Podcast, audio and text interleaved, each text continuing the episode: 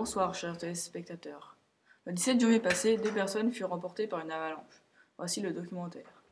C'est exact. Le 17 janvier, une avalanche de plaques a tué un Allemand de 34 ans et un Autrichien de 26 ans. Tous deux étaient équipés de matériel hors piste. Les victimes furent découvertes par les pisteurs des quatre vallées, mais malheureusement aucune n'a survécu. Tout d'abord, qu'est-ce une avalanche? Une avalanche est une masse de neige en mouvement, visible à l'œil nu et ayant des dimensions considérables. Le type d'avalanche est différent selon le degré de la pente, de cohésion et l'état physique de la neige. Les avalanches de plaques se produisent à cause d'une discontinuité à l'intérieur du manteau neigeux. Le résultat est un glissement des couches supérieures, qui peuvent sembler stables, sur une couche faible ou une surface gelée. Les plaques sous le vent constituent un cas particulier. Il s'agit des couches dures et fragiles formées par l'accumulation de neige transportée par le vent sur les zones situées généralement à l'abri du vent. Les causes des avalanches sont l'absence ou diminution de la cohésion de la neige, l'existence de surfaces de glissement entre deux couches neigeuses, surcharge d'origine extérieure, par exemple à passage d'une personne, les couches supérieures, qui peuvent sembler stables, sur une couche faible ou une surface gelée. Les plaques sous le vent constituent un cas. Les consignes à respecter avant de partir en randonnée.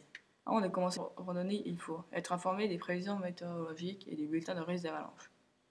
Adapter le parcours à la situation de danger prévue. Consultez les guides d'itinéraire existants et adressez-vous aux personnes connaissant la zone à emprunter, gardes de refuge, etc. Adaptez votre statistique du groupe ainsi qu'au matériel dont vous disposez. Vous devez indiquer le lieu et la route de votre itinéraire si vous devez être accompagné. En partant, activez le, mode émetteur de l'ARVA, appareil de recherche de victimes d'avalanche, même si le danger n'est pas apparent. Vérifiez le fonctionnement des appareils avant de partir. Munissez-vous chacun d'une pelle et d'une sonde.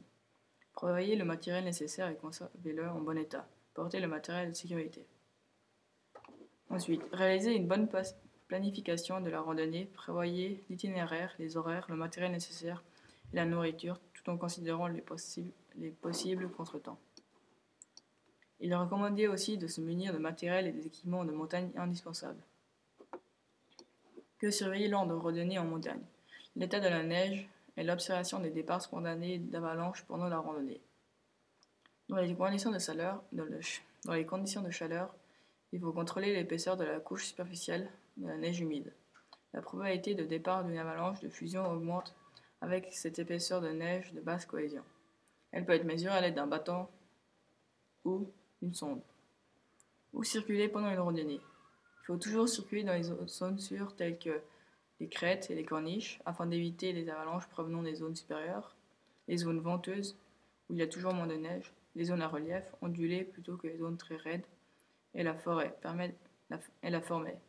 Elle permet l'ancrage des manteaux neigeux et préférer les forêts denses plus, plus, plus sûres que les forêts clairsemées.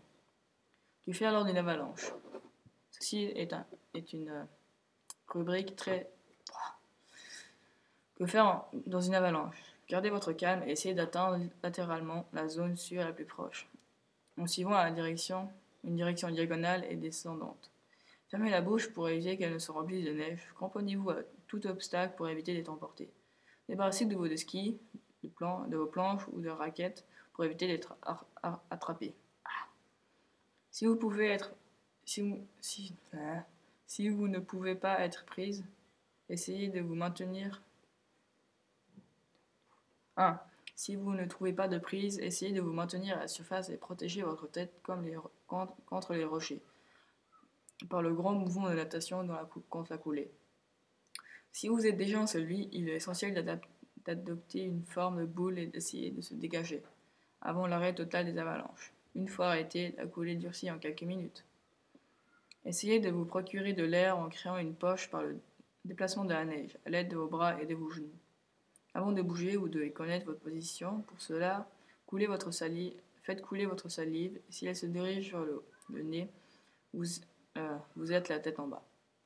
Et si elle se corrige vers votre menton, ça veut dire que vous, que vous êtes la, tête en haut. Avant de bouger, vous devez connaître... Si vous, si vous ne pouvez pas vous dégager, ne faites pas d'efforts inutiles. Bougez le moins possible, respirez lentement et attendez les secours. Voici les conseils que, bah, voilà les conseils essentiels à appliquer en montagne en toutes circonstances. Merci de nous avoir écoutés et à la prochaine fois.